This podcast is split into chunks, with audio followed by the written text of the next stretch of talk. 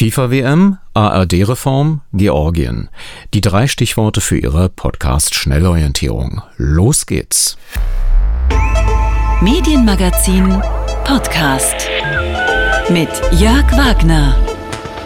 I think for what we Europeans have been doing in the last 3000 years around the world, we should be apologizing for the next 3000 years before starting to give moral lessons to people. Ich denke, für das, was wir Europäer in den letzten 3000 Jahren auf der ganzen Welt getan haben, sollten wir uns für die nächsten 3000 Jahre entschuldigen, bevor ich anfange, den Menschen moralische Lektionen zu erteilen. Ja, das war der FIFA-Präsident Gianni Infantino kurz vor Beginn der FIFA-WM in Katar, wo man eigene Menschenrechtsstandards hat, wie auch in Russland 2018, aber das gehört ja bis zum Ural zumindest, zu Europa. Damit herzlich willkommen zu diesem Medienmagazin in der Ausgabe vom 26. November 2022, das sich nicht an die 3000 Jahre Regel der FIFA halten wird. Wir sehen kritisch auf die bisher gelaufene Spieleübertragung, kritisch auch auf die ARD, das Grimme-Institut und auf Georgien. Und das alles wie gewohnt. Vom Mund zum Ohr auf dem Strahle der elektrischen Kraft.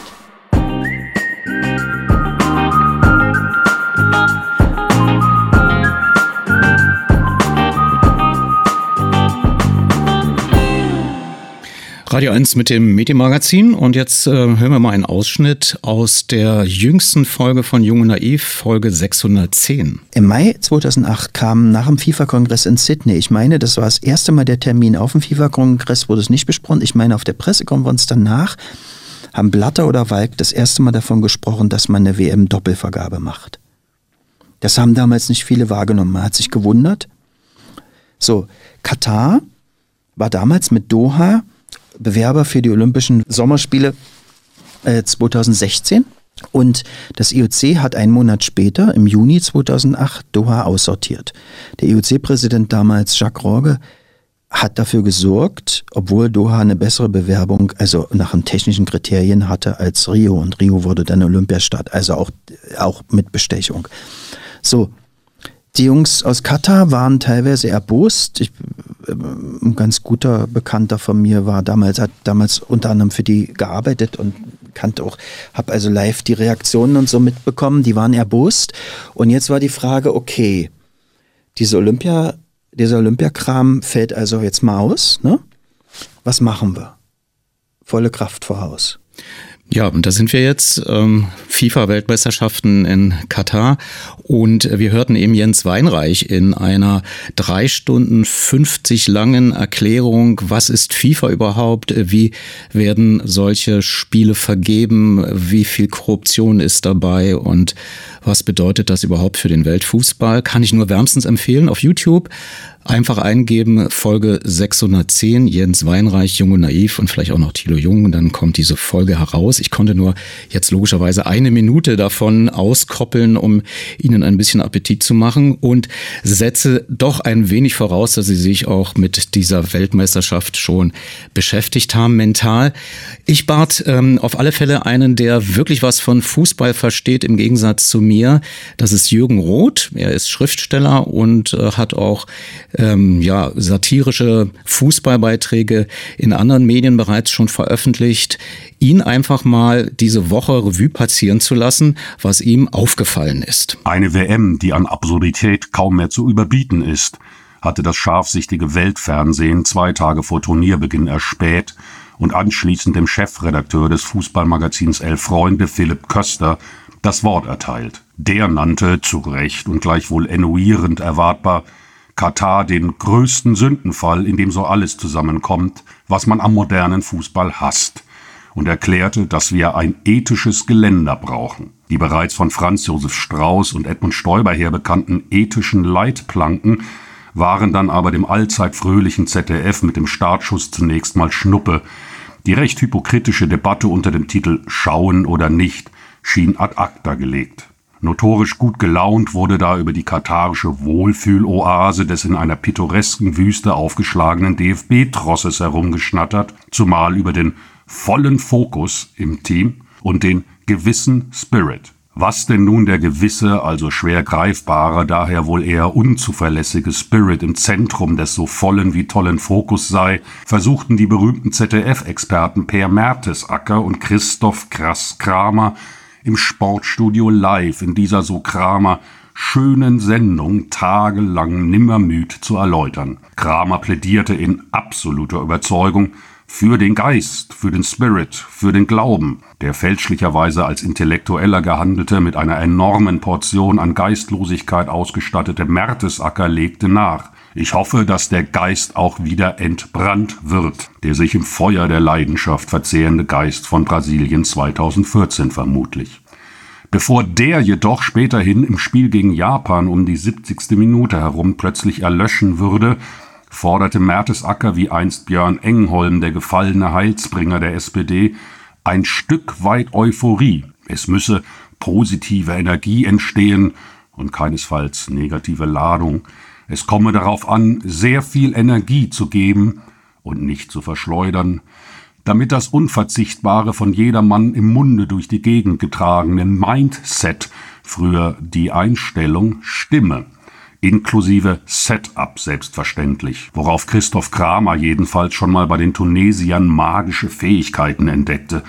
Sie setzen Kräfte ein, die sie nicht kennen. Sapperlot. Was macht eigentlich einen TV-Fußballexperten aus, außer dass sein Sitzfleisch, um das stundenlange Herumlungern in einem hässlichen Sessel durchzuhalten, gut trainiert sein sollte?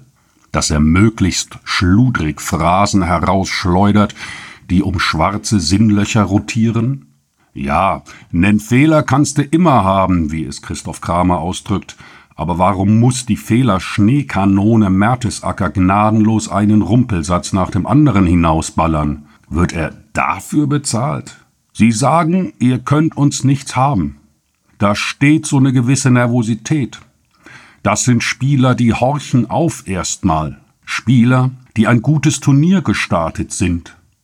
Jetzt hat er sich auch mal den Mut genommen, er, der jetzt eine zentrale Figur einnehmen soll. Allein im Endeffekt war er nicht effektiv genug. Ab in die Geisteistonne möchte man da rüpelhaft ausrufen.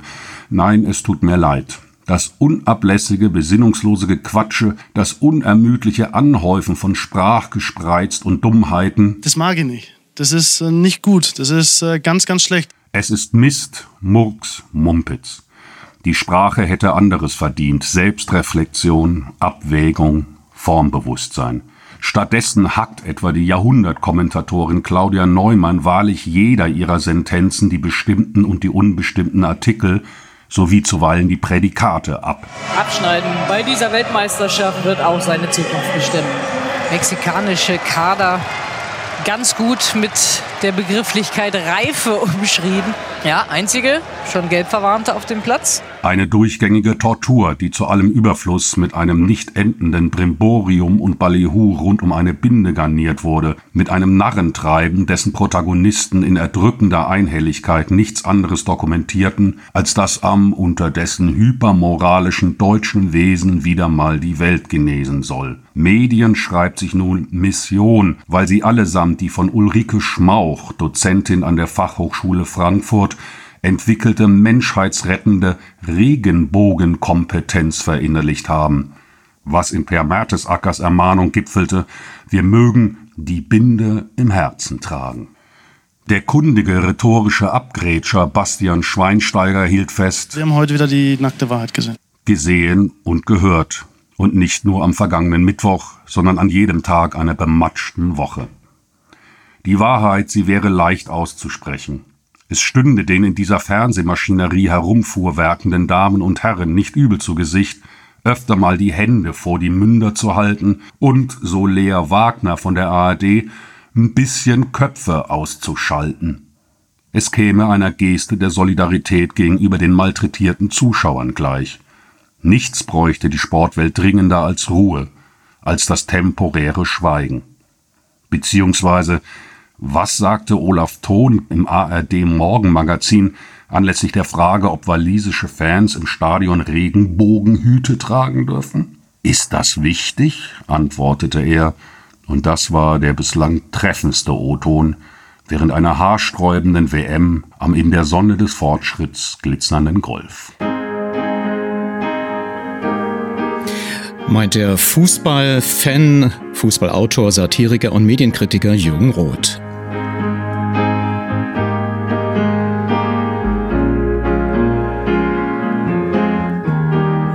Das eine ist, dass wir Compliance-Standards ARD-weit einführen wollen. Das bedeutet, wir haben schon Compliance-Standards logischerweise in allen Landesrundfunkanstalten.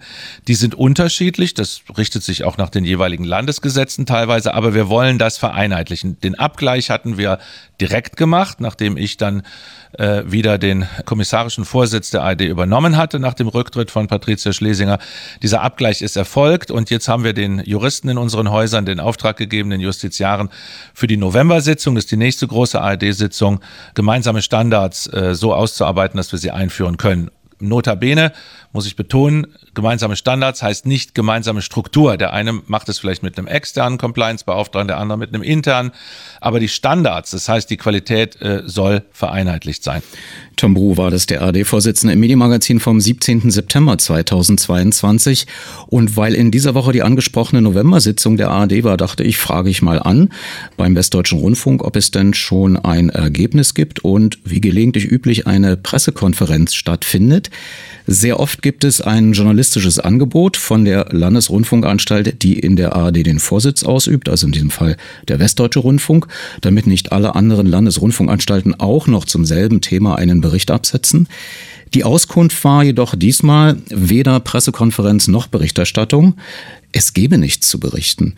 Umso überraschter war ich, als ich heute im Schwestermedienmagazin beim Westdeutschen Rundfunk Töne, Texte, Bilder doch eine Art Zusammenfassung der Intendantentagung hörte. Es gab bisher gefühlt mehr Kraut und Rüben bei dieser Compliance-Frage und jetzt gibt es einen einheitlichen Mindeststandard und der heißt, Achtung, IDW Prüfungsstandard 980 des Instituts der Wirtschaftsprüfer in Deutschland. Oh mein Gott, ich schalte jetzt schon ab. Ist schön bürokratisch, aber es ist, es ist wirklich ähm, fast eine kleine Revolution in der ARD, denn bisher hat jede Anstalt diese Compliance, diese Verhaltensregeln für sich unterschiedlich ausgelegt. Sie sind auch unterschiedlich alt gewesen. Der MDR zum Beispiel hatte sehr starke Compliance, auch sehr neu aufgelegt hatte aber auch mit jüngsten Skandalen in der Vergangenheit zu tun. Die anderen hatten diese Skandale nicht und haben es eher so stiefmütterlich ähm, ja behandelt. Und jetzt ist es so, dass dieser Mindeststandard gilt und im Prinzip jeder Wirtschaftsprüfer in Deutschland jetzt diese Standards kennt und sie auch, wenn er die ARD oder eine ARD-Anstalt prüft, diese kontrollieren kann. Und am Ende muss er ja unterschreiben, das, was ich geprüft habe, ist in Ordnung und wenn nicht, muss er das melden. Und dann unterschreibt er auch nicht und gibt halt mögliche Verstöße an den Verwaltungsrat weiter.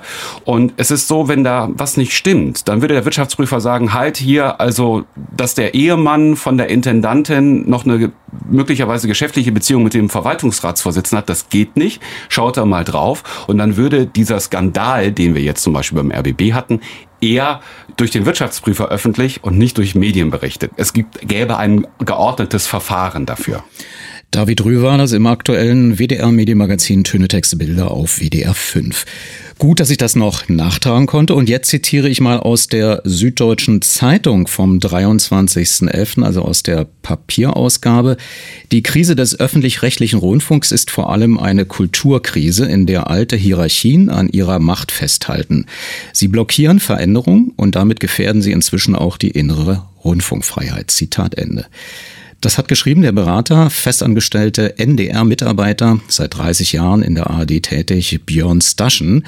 Er meldete sich in der Süddeutschen Zeitung mit einem Gastbeitrag zu Wort, in dem er daran erinnert, dass der öffentlich-rechtliche Rundfunk ein hohes kreatives Potenzial habe. Anstatt Revolution, wie kürzlich WDR-Intendant Tom Buru zu rufen, könne gern jede Geschäftsleitung schon jetzt ansetzen, wenn sie wirklich etwas verändern möchte. Sie sollte die Mitsprache der Mitarbeitenden stärken. Ich konnte mich mit Björn Staschen zu einer Aufzeichnung verabreden. Wir kennen uns noch aus der Zeit, als er Medienjournalist war beim Norddeutschen Rundfunk. Das ist inzwischen gut 20 Jahre her, deswegen duzen wir uns auch in dem Gespräch. Ich fragte ihn zuerst, was seine Motivation für diesen öffentlichen Gastbeitrag gewesen sei und ob Veränderungen inhäusig so schwer geworden seien. Mich hat vor allem getrieben, dass ich zunächst gelesen habe, wie ein Intendant, der seit zehn Jahren im Amt ist, im Überseeklub in Hamburg offenbar als Privatmann die Revolution ausruft, obwohl er in den vergangenen zehn Jahren in seinem Sender so viel hätte verändern können. Und mich hat zu diesem Artikel gebracht der Hamburger Kultursenator Carsten Broster, kluger Kopf, der in einem Artikel über den öffentlich-rechtlichen Rundfunk geschrieben hat, dass ihm unser Programm nicht gefällt, dass wir mehr Hintergründe liefern müssen, wenn man es verkürzt sagen möchte, und dass wir an unserem Narrativ arbeiten müssten. Das mit dem Narrativ, ne, wofür sind wir da? Das stimmt. Mit dem Programm hat er als Politiker nichts zu tun. Da sollte er und darf er nicht eingreifen. Was er darf, das ist den Rahmen für Rundfunk festlegen. Und da hätte er auch in den vergangenen zehn Jahren schon mal was tun können. Mit der Gremienzusammensetzung angefangen, mit der Frage, wie sind die Rundfunksender verfasst. Und das hat er auch nicht gemacht. Und mich hat so sehr geärgert, dass da über uns geredet wird, obwohl das zwei Menschen sind, die selber handeln könnten, dass ich das Gefühl hatte, diesen Ärger, den muss ich einmal rauslassen und sagen, pass mal auf, hier sind so viele veränderungsbereite Menschen mit klugen Gedanken in den Sendern. Fang doch mit denen mal an und lass uns doch mal loslegen, bevor wir jetzt darauf warten, dass runde Tische gegründet werden. Die sind auch gut und wichtig, aber wir könnten schon so viel weiter sein. Bevor wir zu deinen möglicherweise auch praktischen Vorschlägen kommen, wie waren denn die ersten Reaktionen? Giltst du jetzt als Nestbeschmutzer?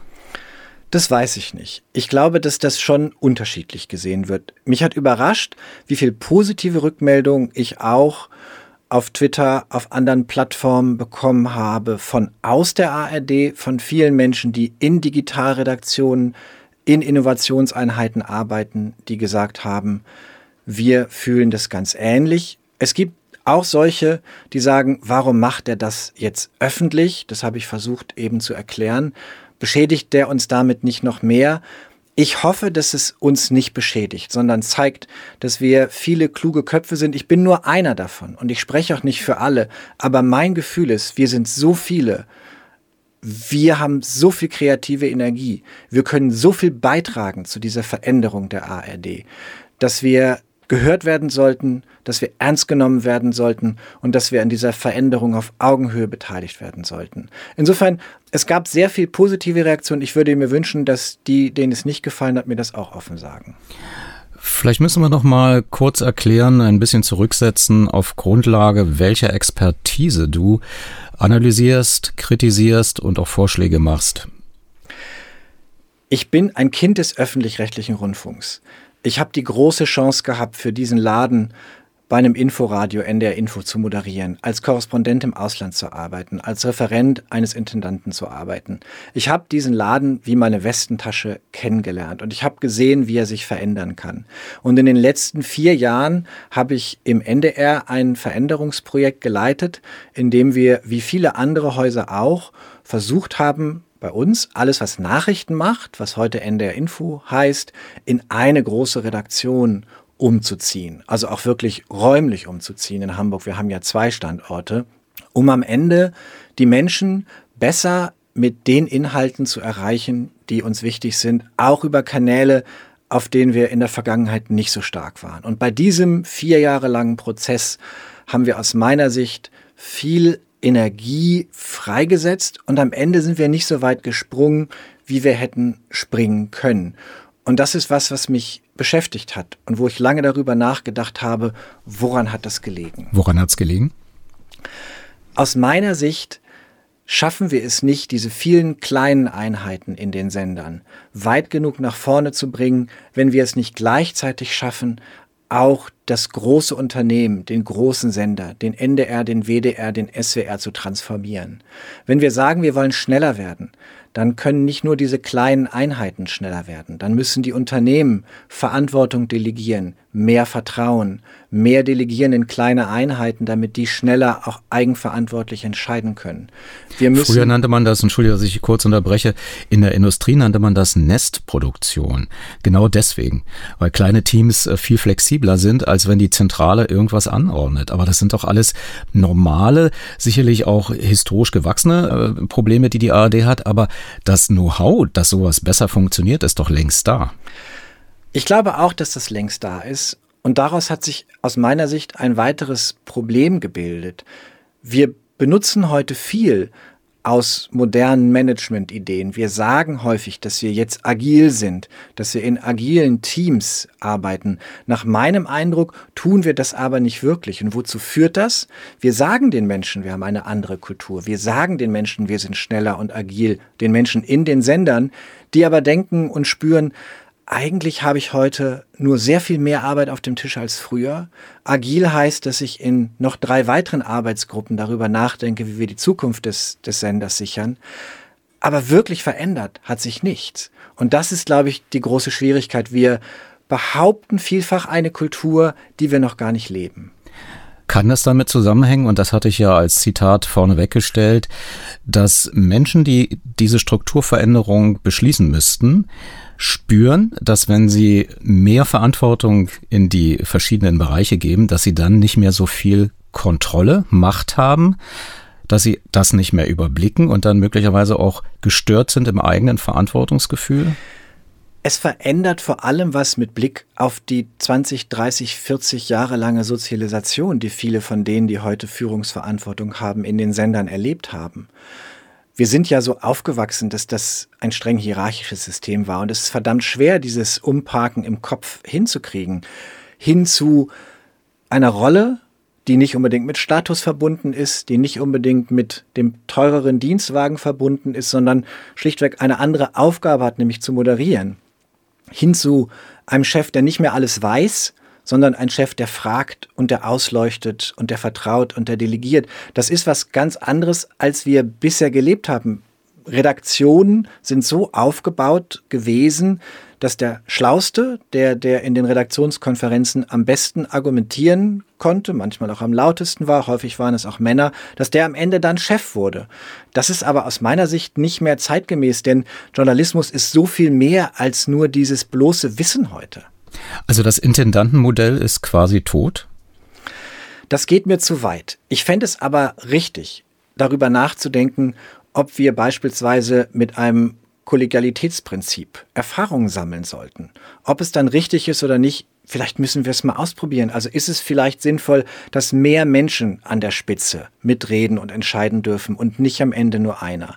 Aus meiner Sicht ist es auch sinnvoll, dass wir Personalräten, Redaktionsausschüssen Mitsprache geben. Warum sollten die nicht zumindest bei bestimmten Themen in der Geschäftsleitung sitzen? Warum sitzen die beim NDR, das ist bei einigen anderen Sendern auch anders, im Rundfunkrat dabei, haben aber kein Stimmrecht? Also warum nehmen wir diese kostbare Ressource der vielen, vielen Mitarbeiter nicht ernster und beteiligen sie an diesen Prozessen. Und dann, glaube ich, haben wir auch mehr Menschen in Verantwortung als nur den einen Intendanten. Wie soll der denn alles wissen und alles entscheiden? Aber verzögert das nicht Entscheidungen, wenn zu viele mitsprechen? Oder macht es Entscheidungen schneller, wenn mehr Menschen delegierte Verantwortung haben und entscheiden dürfen? Nun kann man das äh, schlecht von innen heraus, glaube ich. Äh, was müssten denn die Länder zum Beispiel, also die Bundesländer, die medienpolitische Verantwortung tragen, im nächsten Medienänderungsstaatsvertrag reinschreiben, damit das klappt? Aus meiner Sicht haben es die Intendanten ja auch nicht leicht.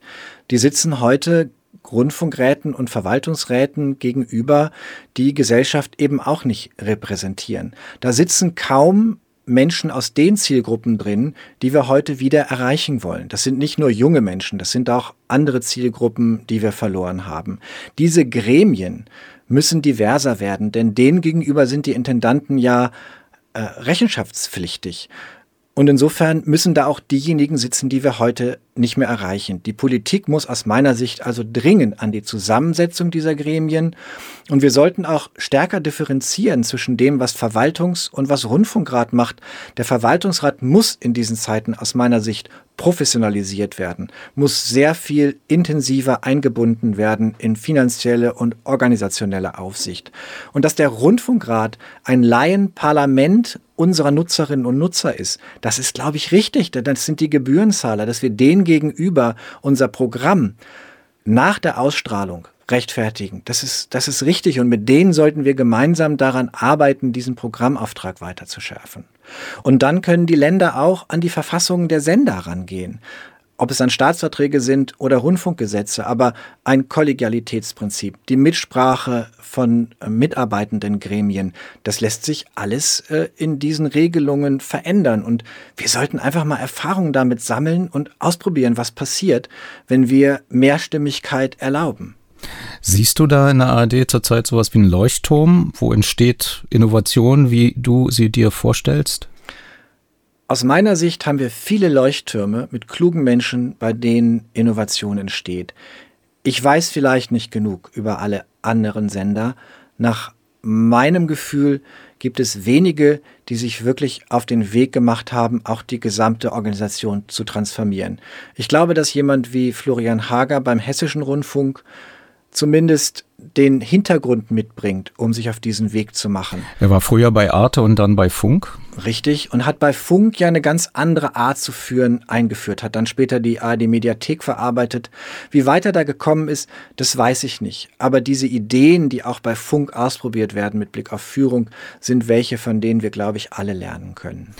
Nun wird ja auch nach der Tomburo-Rede heftig diskutiert, inwieweit wir überhaupt zwei Systeme brauchen, ARD und ZDF. Du kennst die ARD aus vielen Perspektiven. Wie muss sich denn die ARD verändern, sodass Vielfalt erhalten bleibt und nicht nur dann am Ende ZDF draufsteht?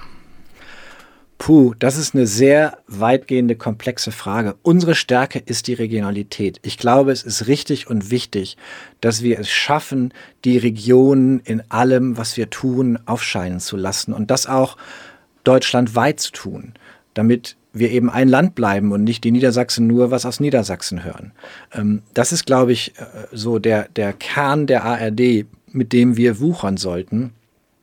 Und was das dann heißt mit Blick auf die Frage, wie viele Vollprogramme wir brauchen bei Kultur, bei Information, das müssen wir, glaube ich, mit Nutzerinnen und Nutzern, ähm, mit den Menschen, die uns täglich einschalten, diskutieren. Wir, wir sollten diejenigen fragen, ähm, die uns tragen. Wie viel wollt ihr? Was braucht ihr? damit wir die ARD sind, die die Menschen auch in zehn Jahren schätzen. Denn das muss man ja dazu sagen. Es ist ja nicht so, dass der Rückhalt unserer Programme bei, bei den Menschen in Deutschland deutlich gesunken ist. Wir werden ja noch immer eingeschaltet, wenn eine Pandemie durch das Land schwappt. Insofern, da haben wir noch ein großes Wohlwollen, auf das wir auch setzen können. Und welche Plattformstrategie bevorzugst du? Also der Hintergrund der Frage ist, dass natürlich AD und ZDF erkennbar bleiben wollen auf einer gemeinsamen öffentlich-rechtlichen Plattform. Aber da merkt man natürlich dann auch schnell doppelte Angebote, die vielleicht gar nicht zur Vielfalt beitragen, sondern eher zur Geldverschwendung. Ich glaube, dass wir unsere Angebote so an die Nutzenden bringen müssen, dass die es möglichst einfach haben. Dann werden wir Erfolg haben. Und wenn das ein gemeinsames, starkes Angebot ist, dann muss man vielleicht bei den einzelnen Inhalten den Absender erkennbar machen. Aber es muss am Ende doch so einfach sein, dass man die öffentlich-rechtlichen Angebote digital genauso gern und einfach einschaltet wie Netflix. Ich glaube, dass wir dringend darauf setzen müssen, alternative Plattformen zu bauen und anzubieten, dass wir unsere Rückleitungsstrategien von den kommerziellen Plattformen aus den USA verschärfen müssen, dass wir auch mit Verlegern darüber reden müssen, wie viel Inhalte wir Facebook, YouTube und Co wirklich kostenlos oder gegen zu geringe Bezahlung wie bei vielen Zeitungsverlagen bieten, damit wir alternative Plattformen stärken. Ich glaube, das alternative Facebook brauchen wir nicht zu bauen. Es gibt viele gute Ansatzpunkte dafür, dass wir andere Plattformen nutzen. Dass wir aber mit vielen unserer Angebote vor allem auf WhatsApp sind und nicht auf Signal oder auf Twitter und nicht auf Mastodon. Jetzt werden wieder einige sagen, ja, ja, Mastodon ist aber ja auch viel komplizierter. Ja, aber warum sind wir da denn nicht mindestens auch? Warum nutzen wir nicht mindestens auch diese alternativen Plattformen? Da müssen wir, glaube ich, sehr viel stärker werden meint Björn Staschen. Er ist festangestellter NDR-Mitarbeiter und Berater, seit 30 Jahren für die ARD tätig und hatte in dieser Woche in der Süddeutschen Zeitung einen Gastbeitrag gehalten, den wir jetzt kurz hinterfragen konnten. Vielen Dank, Björn, und möge es gelingen, aus der Mitarbeiterschaft wirklich das höchste kreative Potenzial herauszuholen. Gerne, danke, Jörg. Radio 1 Medienmagazin mit Jörg Wagner. Ich möchte noch ein kurzes Zitat anfügen. Der öffentlich-rechtliche Rundfunk steht in der Diskussion. Manche Stimmen behaupten gar, er stünde zur Disposition. Der ARD-Vorsitzende ergreift als Privatmann das Wort. Die Interimsintendantin des RBB präsentiert einen ernüchternden Kassensturz. Medienpolitik hat plötzlich wieder Hochkonjunktur. Kritikerinnen und Kritiker, Befürworterinnen und Befürworter von ARD, ZDF und Co. melden sich täglich mit immer neuen Vorschlägen und Debattenbeiträgen. Nur eine Institution schweigt und das nicht mal berät. Wo bleibt Grimme? Das war ein Zitat eines offenen Briefes vom 24. November 2022. Absender ist der Verein Freunde des Adolf Grimme Preises, der unter anderem den Preis für Medienpublizistik, den Bert Donner Preis verleiht, den ich das als Transparenzhinweis die Ehre hatte, vor 15 Jahren entgegennehmen zu können. Mitunterzeichner des offenen Briefes ist Steffen Grimberg. Er ist der erste Vorsitzende des Vereins der Freunde des Adolf Grimme Preis e.V., Landesvorsitzender des DJV Berlin, JVBB und auch im RBB Medien Magazin hier als Gesprächspartner und Medienjournalist häufig aufgetaucht, den ich jetzt gerade erwische in Frankfurt-Main bei der 50 Jahre Otto Brenner Stiftungsveranstaltung. Also die OBS, die sich auch für Qualitätsjournalismus einsetzt, äh, hat einen runden Geburtstag. Und äh, Steffen, lautes Schweigen bei Grimme. Warum der Ruf in die Öffentlichkeit und nicht auf dem kleinen Dienstweg? Schließlich seid ihr doch Freunde. Wir sind Freunde, daran wird sich hoffentlich auch nichts ändern von unserer Seite. Bleibt die Freundschaft auf jeden Fall bestehen. Wir haben aber gemerkt, dass wir mit unseren diskreten Nachfragen am Institut, vor allem bei der Institutsleitung, nicht wirklich ähm, weiterkommen. Wir haben da relativ wenig Kontakt und wir appellieren jetzt vor allen Dingen auch an die Aufsichtsgremien. Das Institut ist ja, es macht den renommierten Grimme-Preis, den Grimme Online Award, den Radiopreis, über seine Preise sehr präsent. Es ist aber eine Institution, die wir jetzt, glaube ich, dringend brauchen, die früher sich schon immer mit Fragen rund um vor allen Dingen den öffentlich-rechtlichen Rundfunk auseinandergesetzt hat. Und es ist eigentlich aberwitzig, dass wir jetzt die wirklich breite gesellschaftliche Diskussion haben, ein ganz engagiertes, aber auch, ich glaube, mit einem gewissen Handlungsdruck ähm, äh, behaftetes ähm, ja, Phänomen, dass endlich mal öffentlich-rechtlicher Rundfunk ähm, wieder von allen diskutiert wird und jeder sich dazu positioniert und dass dann eine Institution wie das Grimme-Institut so gar nicht in Erscheinung tritt, das wollten wir doch mal zumindest kritisch hinterfragen. Was ist denn die Ursache für das Schweigen? Habt ihr das rausbekommen? Na, wir haben bis jetzt nur mitbekommen, dass die Institutsleitung sich ja gegenüber der Maler Zeitung, der äh, da sehr engagiert berichtenden ähm, Lokalzeitung geäußert hat und gesagt hat, sie macht auch doch was und sie reagiert auf Anfragen. Ähm, und da kann ich nur sagen, da habe ich mich sehr über den Kommentar des Kollegen Mohr von der Maler Zeitung äh, gefreut. Der sieht das so ähnlich wie ich. Ich finde, ein Medieninstitut kann nicht nur reden oder sollte nicht nur antworten, wenn es gefragt wird, sondern äh, ich erwarte von einer ja auch von öffentlichen Geldern, übrigens auch aus dem Rundfunkbeitrag, mitfinanzierten Einrichtungen wie Grimme, äh, dass es sich proaktiv, agil, wir hatten es ja gerade im Beitrag mit Björn Staschen, ähm, wirklich in diese Debatte einbringt. Da liegt Jahrzehnte an Erfahrung äh, und geronnenem Wissen auch über alle Irrungen und Wirrungen, sage ich mal, des öffentlich-rechtlichen Systems. Äh, und die müssen jetzt mal dringend auf den Tisch. Und ich könnte mir auch vorstellen, Tom Buro hat ja in seiner Hamburger Rede ein Konvent oder einen runden Tisch angemahnt. Also für mich wäre zum Beispiel so eine Institution wie Grimme eine ideale Plattform beziehungsweise ein idealer Ort, wo so ein runder Tisch stehen könnte. Nun war ja in der Medienstaatsvertragsdiskussion in den letzten sechs Jahren das Grimme-Institut ja mehr oder weniger auch aufgefordert, mal was zur Debatte, Unterhaltung, öffentlich-rechtliche Unterhaltung beizutragen. Auch da habe ich keine Impulse gehört. Vielleicht gibt es ja ein systemisches Versagen, gibt es vielleicht auch kein Geld, dass man sich darum nicht kümmern kann?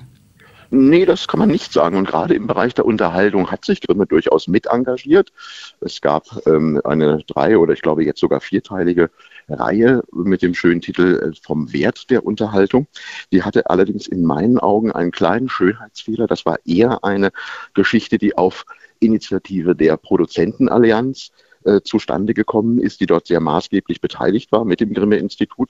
Und da muss man einfach sagen, die Produzentenallianz, das ist völlig in Ordnung. Das ist aber nun mal der Lobbyverband der Film- und Fernsehwirtschaft beziehungsweise der großen Produktionsfirmen. Das heißt also, das hat für mich nicht diese diesen neutralen Absender, den ich eigentlich mit dem Namen Grimme, wenn Grimme was alleine auf die Beine stellt, verbinde. Mein Steffen Grimberg, erster Vorsitzender des Vereins der Freunde des Adolf Grimme Preises e.V. und Landesvorsitzender des Deutschen Journalistenverbandes Berlin JVBB zu einem offenen Brief, der ganz kurz gesagt kritisiert, dass das Grimme Institut verdächtig still ist in der Diskussion um einen öffentlich-rechtlichen Rundfunk, so wie er sein soll in unserer Gesellschaft. Vielen Dank nach Frankfurt-Main. Der Kaukasus. Mehr als 1000 Kilometer Hochgebirge zwischen Europa und Asien. Der Kaukasus ist Heimat von über 50 verschiedenen Volksgruppen und gilt als eine der konfliktreichsten Regionen der Welt. Als Spielball historischer und moderner Großmächte.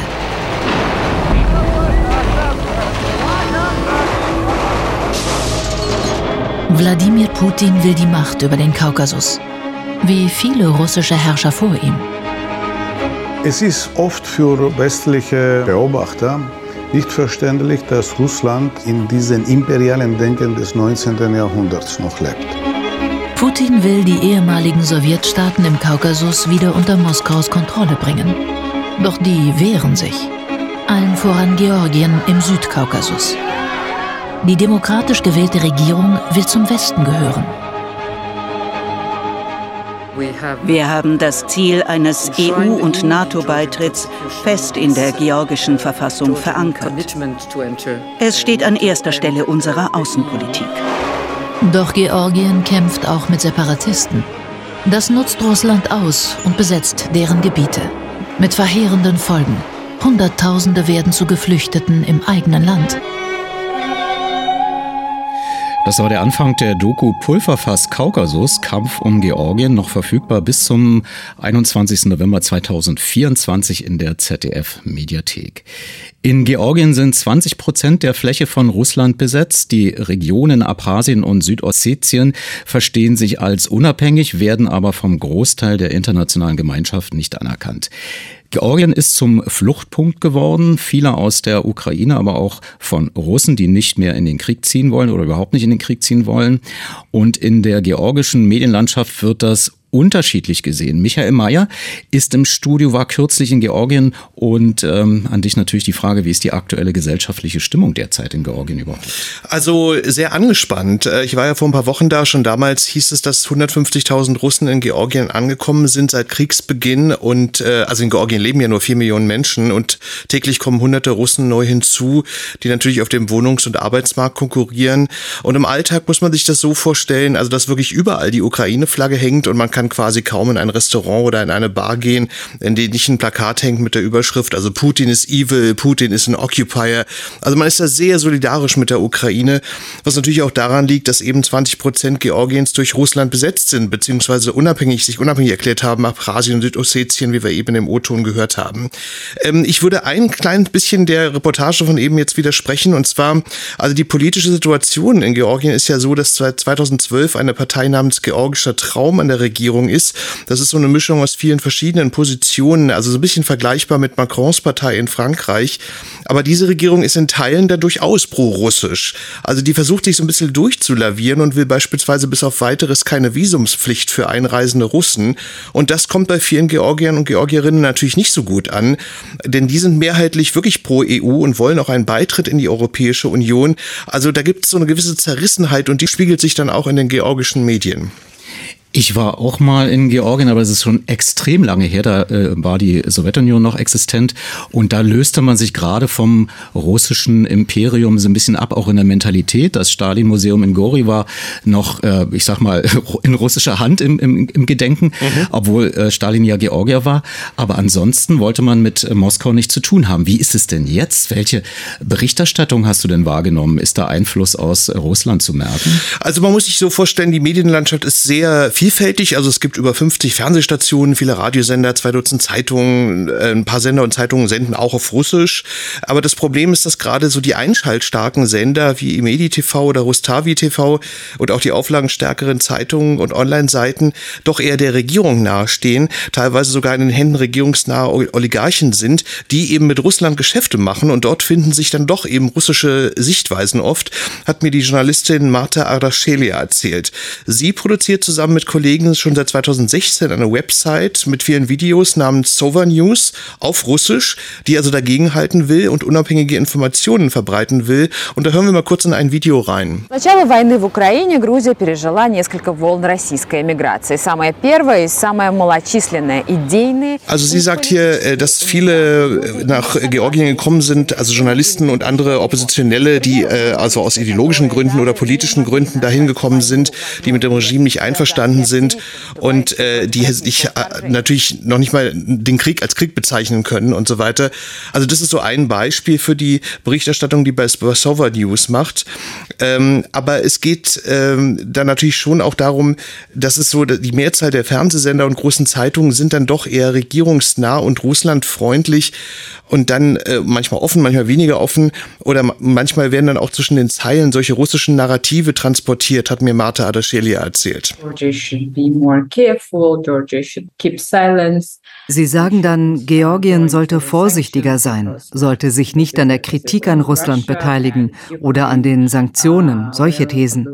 Solche Meinungen werden auch im Netz von Trollen verbreitet oder aber auch durch bestimmte Fernsehsender, die offen pro-russisch sind und georgischen Politikern gehören.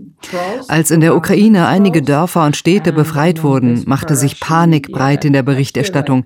Sie sagten dann, das stimmt nicht, das ist Propaganda. Russland kann diesen Krieg nicht verlieren. Das ist erstmal nichts Besonderes. Solche Sichtweisen kann man auch in anderen Ländern beobachten. Bei uns in Georgien ist es aber noch mal schlimmer, weil diese Sichtweisen von offiziellen Regierungsvertretern geäußert und dann als Georgiens Sicherheitsinteressen verkauft werden. as a Georgian security interest. Kommt man denn damit durch? Dringt man zum Publikum durch mit diesen unterschwelligen Botschaften?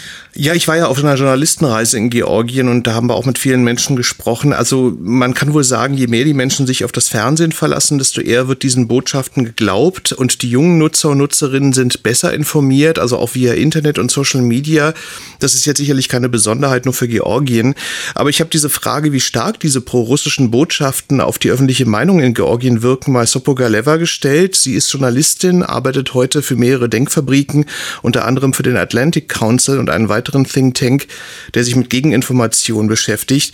Und Galeva sagte mir, dass anti-westliche Propaganda in Georgien auch deswegen verbreitet wird, weil die Regierung mit der Partei Georgischer Traum also keinen sonderlich guten Job macht und so von ihren eigenen Versäumnissen ablenken will, sprich also dem Westen die Schuld gibt. Also er versuche zum Beispiel Georgien in den Ukraine-Krieg mit reinzuziehen oder dass der Westen sich sogar ganz von Georgien abwendet im Hinblick auf einen EU EU-Beitritt. Also, uh, Man sollte sich aber die neuesten Umfragen anschauen. In diesen kommt klar heraus, dass die Mehrheit der Menschen sieht, dass die EU-Mitgliedschaft in weiter Ferne liegt, aufgrund der Politik unserer Regierung, sieht also die Schuld nicht im Westen. Die Umfragen zeigen auch, dass die Mehrheit der Menschen für eine EU-Integration ist und für eine Integration in die NATO is for uh, EU integration and for NATO integration. Ja, man kann also sagen, trotz des medialen Dauerfeuers mit oft pro-russischen Aussagen haben diese Botschaften dann nur begrenzt einen Einfluss auf die öffentliche Meinung. Sprechen wir vielleicht noch kurz zum Schluss über die Lage der Pressefreiheit in Georgien. Insgesamt, äh, Reporter ohne Grenzen hat Georgien ja auf Platz 89 gelistet von 180 Staaten.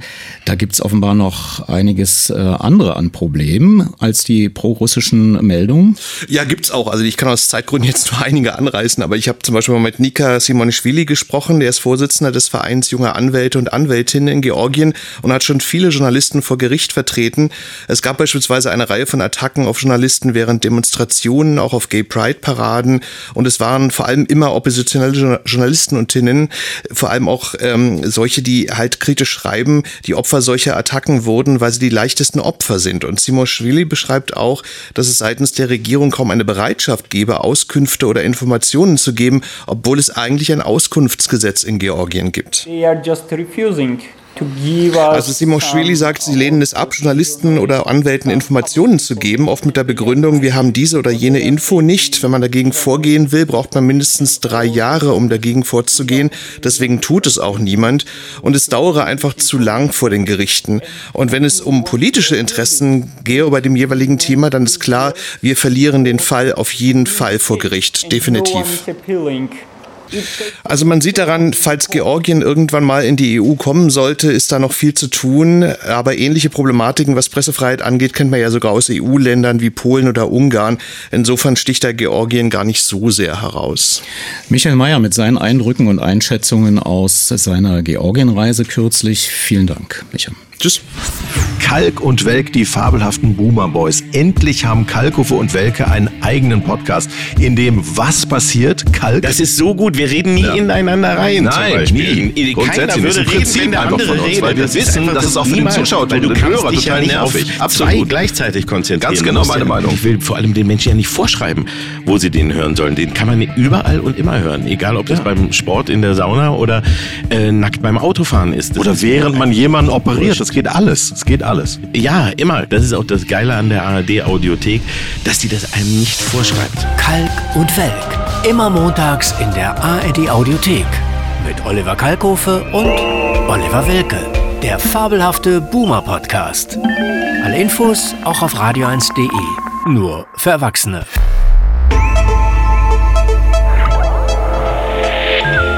Medienmagazin Podcast. Bonustrack. Im Podcast Bonustrack rufen wir uns nochmal die Probleme bei Fußball-Weltmeisterschaften in Erinnerung, die inzwischen 20, 16 und 12 Jahre zurückliegen. Medienmagazin 1. Juni 2002. Live im Ersten. Die Fußball-Weltmeisterschaft. Sport ist das Erste. Sport war für rund eine Million Haushalte gestern und heute in der ARD das Letzte und zeigte statt grünen Rasen eine grüne Schrifttafel mit dem Hinweis, dass es aus rechtlichen Gründen leider nicht möglich sei, die Übertragung der Fußball-WM digital über Astra auszustrahlen. Auch das ZDF steht vor demselben juristischen Problem. Warum und was die Politik darüber denkt, in diesem Medienmagazin vom 1. Juni 2002.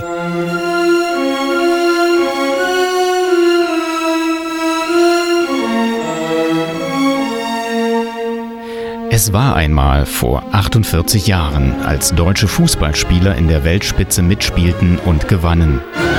Viereinhalb Minuten Daumen halten in Bankdorf. 3 zu 2 für Ungarn. Aber jetzt wie von der Sache. Deutschland. Für Deutschland. Ich bin auch schon verrückt. Entschuldigung.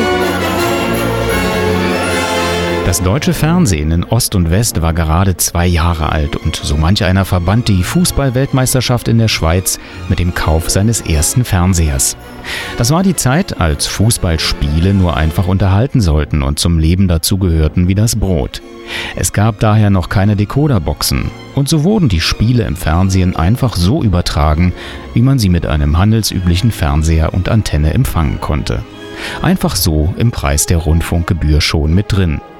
Das ging Jahrzehnte so und alle hatten sich daran gewöhnt.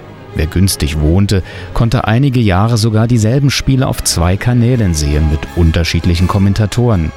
1974 zur Weltmeisterschaft in der Bundesrepublik ein besonderes Vergnügen. Dann kommt ein langer Pass in den Raum zu Sparwasser, nimmt den Ball mit, Jung, und jetzt schießt und Tor! Und Tor! Und ihr schießt das 1 zu 0! Bravo! Bravo! Bravo! Jürgen Sparwasser versetzt Höttges und Fuchs und schießt unhaltbar ein. Im Gleichtakt heben 1500 Schlachtenbummler aus der DDR die Jubelfähnchen. Irgendwann gefiel das den Menschen aber nicht und sie gründeten ein Deutschland mit nur einer deutschen Mannschaft und wurden auch prompt Weltmeister. Doch das Böse braute sich langsam zusammen. Ein Mann, der ehrfurchtsvoll Medienmogul genannt wird, rechnete sich aus, wie es wäre, wenn all diejenigen, die ohne Fußball nicht leben könnten, bei ihm Eintritt bezahlen würden. In seiner Fantasie sah er sich als Fußballgott, der die Fans am Fernseher platzierte, nachdem sie bezahlt hatten. Da er Mathematik und Betriebswirtschaft studiert hatte, glaubte er den Zahlen, schritt zur Tat und bot so viel Geld für die Spiele, dass alle anderen aufgaben. Der Weltfußballverband FIFA hat die Fernsehrechte für die Weltmeisterschaften in den Jahren 2002 und 2006 an die Münchner Kirchgruppe vergeben. Das Unternehmen, das mit den Sendern Sat1, DSF und Premiere verbunden ist, bezahlt dafür zusammen mit einem Schweizer Partner insgesamt 3,4 Milliarden Mark. Kaum einer von den Freunden des runden Leders merkte etwas. Auch weil der oberste Chef aller Fußballer auf der Welt beschwichtigte. Das war in den Minimal Conditions enthalten, äh, dass Pay-per-View und Pay-Television äh, für den Weltcup 2002 und 2006 ausgeschlossen sind.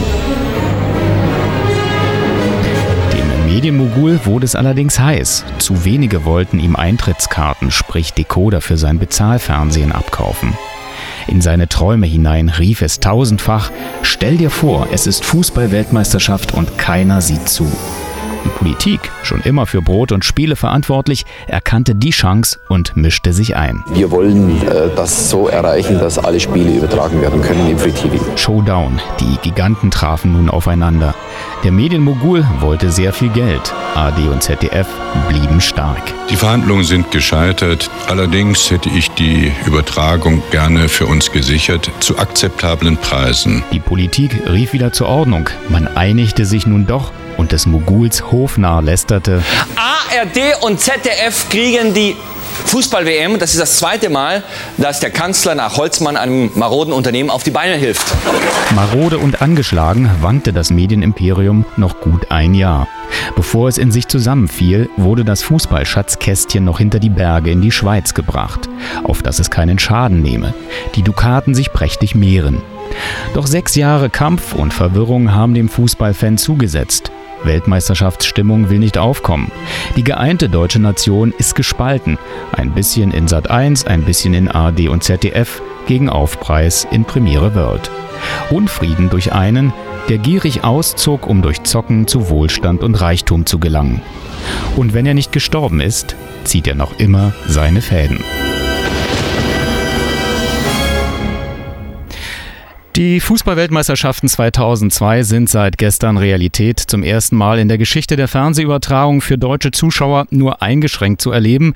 Der Grund, im Juni 1996, vor sechs Jahren, erwarb der Medienunternehmer Leo Kirch von der FIFA die Rechte an den Fußballweltmeisterschaften 2002 und 2006. Sein privatwirtschaftliches Interesse sah vor, damit das Bezahlfernsehen, damals noch DF1, inzwischen Premiere World, zu stärken. Die Politik konnte ihm abbringen, wenigstens die 24 wichtigsten Spiele im frei empfangbaren Fernsehen zeigen zu lassen. Jemand, der sich in den letzten sechs Jahren dafür einsetzte, dass nicht alles im Pay-TV verschwindet, ist der Ministerpräsident von Rheinland-Pfalz und der Vorsitzende der Länderrundfunkkommission in Personalunion, Kurt Beck, den ich jetzt am Radio 1 Telefon begrüße. Hallo. Hallo, schönen guten Tag. Die Brasilianer, Herr Ministerpräsident, haben ja ihr Problem anders gelöst. Der Präsident Cardoso hat per Dekret die Fernsehübertragung der Fußballweltmeisterschaft 2002 durchgesetzt. Parlamentsabgeordnete hatten nämlich dagegen protestiert, dass Brasilien Brasilianer in den entlegenen Regionen wie dem Amazonasgebiet die verschlüsselt übertragenen Fußballspiele nicht hätten sehen können. Warum gibt es in Deutschland nicht per Dekret Fußball für alle? Dann hätten ja auch die äh, Digitaldecoder-Besitzer die acht deutschen Tore von vorhin sehen können. Es ist leider so, dass es sich da um internationale Rechte handelt und äh, ob das, was sich da in Brasilien abspielt, äh, wirklich haltbar wäre, wenn man international verklagt wird, lasse ich jetzt einfach mal offen. Bei uns gilt natürlich auch europäisches Recht, es gilt internationales Recht und daran haben wir uns zu halten. Insoweit kommt es, glaube ich, darauf an, dass diejenigen, die die Rechte besitzen, also die FIFA, verantwortlich mit dem Rechteverkauf umgeht. Das, was da gelaufen ist, die Aufsplitterung der Rechte, das war nicht in Ordnung. Sechs Jahre lang wurden nun Programmmacher, Juristen, Intendanten, Politiker mit diesem Problem beschäftigt, einschließlich äh, der Konflikte, die in einem zusammenwachsenden Europa durch die Verschlüsselung nun zutage treten. Das kostete Geld, Nerven und Lebenszeit vieler Menschen.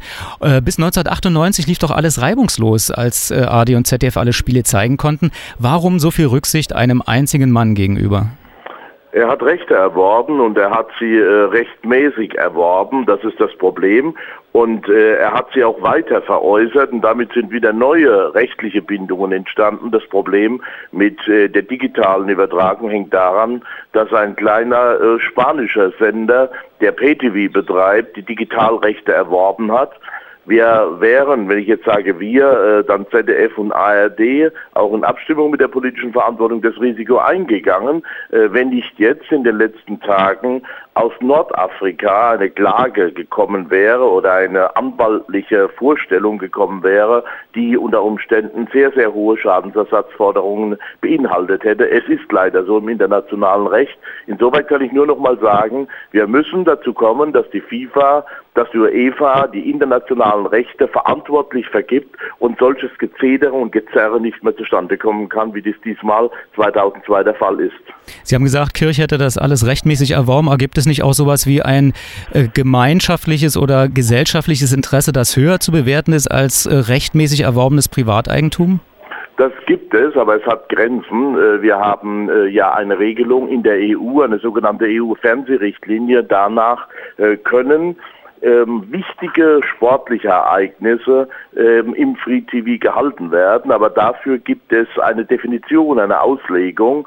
Und deshalb wären in jedem Fall die Spiele der deutschen Mannschaft im Free TV haltbar gewesen, also durch entsprechende politische Entscheidungen sowie die Endspiele und äh, vielleicht das eine oder andere Spiel auch darüber hinaus im Halbfinale, aber das wäre schon rechtlich wahrscheinlich streitig geworden. Deshalb habe ich mich dafür eingesetzt, dass mehr übertragen werden kann. Es sind dann 24 Spiele äh, geworden und es ist äh, ja über äh, die privaten Anbieter sichergestellt, dass auch eine Zusammenfassung aller anderen Spiele im Free TV gesendet wird. Ich denke, für 2006 müssen wir uns darum bemühen, wenn es immer nur geht und die äh, finanziellen Konditionen nicht völlig überdreht werden, dass die öffentlich-rechtlichen dort äh, einsteigen, man auf diese Art und Weise sicherstellt, dass die Leute an äh, diese Fußballspiele herankommen. Sie haben es angedeutet, Sie werden also dieses marktwirtschaftliche Schicksal nicht hinnehmen. Aber gibt es denn von Ihnen eine einigermaßen sichere Prognose, ob denn die Weltmeisterschaften 2006 äh, wenigstens auf dem Niveau gehalten werden können, wie es heute, oder wandert vielleicht doch alles ins Pay-TV ab? Meine Hoffnung ist, dass es äh, umgekehrt ist, dass wir alle Spiele wieder ins Free TV bekommen können. Ob die dann aufgeteilt werden, ob private und öffentlich-rechtliche sich diese Free TV-Rechte teilen, darüber muss man reden können. Aber ich hoffe, dass es gelingt. Äh, auf jeden Fall weiß ich, die Verantwortlichen von ARD und ZDF in dieser Frage auf meiner Seite. Und äh, ich hoffe eben sehr, dass wir da eine Lösung sicherstellen können, lernend aus dem, was wir jetzt derzeit gerade erleben. Vielen Dank. Das war der Ministerpräsident von Rheinland-Pfalz und Vorsitzender der Länderrundfunkkommission Kurt Beck. Ihnen noch einen schönen Abend. Danke. Danke, wiederhören.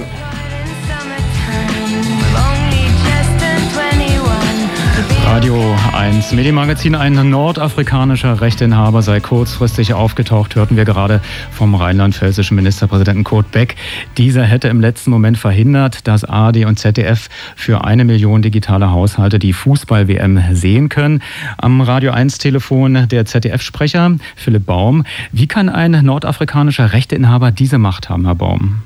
Ja, indem er vertreten wird durch amerikanische Anwälte, die drohen, dass sie in Amerika eine Klage erheben ähm, und zwar unabhängig davon, ob das zum jetzigen Zeitpunkt gespielt oder nach der WM.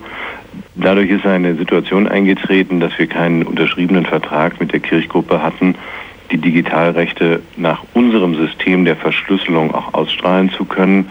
Das ist, wäre ein unverantwortliches Risiko gewesen und in der Güteabwägung nach vielen Monaten der Verhandlungen zwischen der einen Seite bis zu einer Million Haushalte mit nur Digitalempfang und der Verantwortung über ein finanzielles Risiko, das im zweistelligen Millionenbetrag in Euro liegt für die Gebührenzahler, gab es eine einheitliche Abstimmung zwischen ARD und ZDF, dieses Risiko nicht einzugehen. Kurt Beck, der Ministerpräsident, hat diese Position ja eben nochmal äh, bestätigt.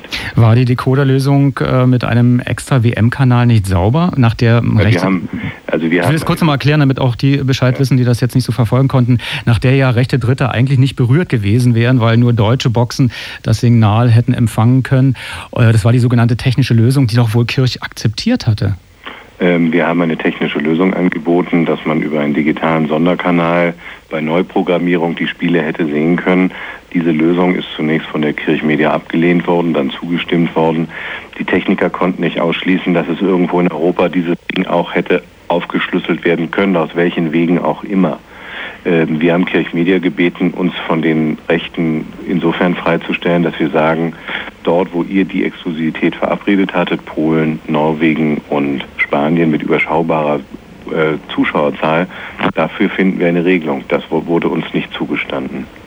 Und unkalkulierbares Risiko heißt also, da wären... Schadensersatzforderungen. Das geht schlicht um Geld dort. In diesem Geschäft bei Fußball geht es um wenig Sentimentales. Die FIFA hat die Rechte für viel zu viel Geld verkauft, wie wir meinen. Das Angebot der EBU, der ARD und ZDF-Angehörten ist schlicht überboten worden.